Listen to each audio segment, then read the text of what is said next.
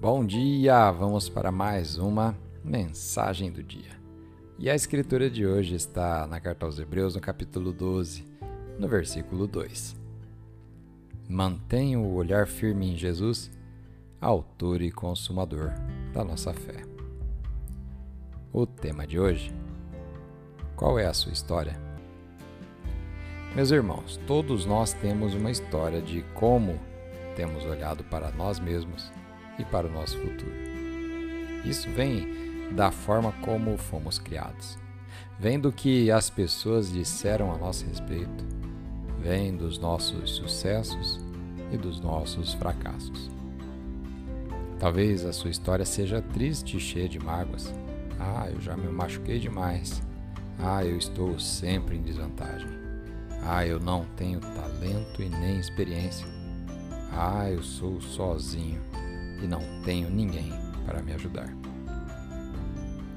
Mas na realidade, você percebe o que é que está te impedindo? O que te impede é a tua história.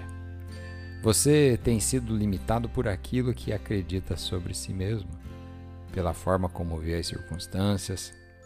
A história que você tem escrito vai substituir o que qualquer outra pessoa disser e é ainda mais poderoso do que os fatos.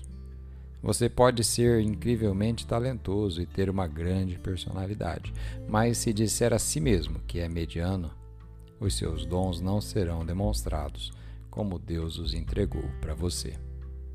A história que você está contando de si mesmo, para você e para os outros, tem impedido você de subir mais alto? Por que é que você não começa então a contar uma nova história para si mesmo? Deus já escreveu a sua história. Deus diz que tem planos para você e são planos para o bem, para lhe dar um futuro e uma esperança. Ele chama você de obra-prima, de pedra preciosa, de vitorioso, de vencedor.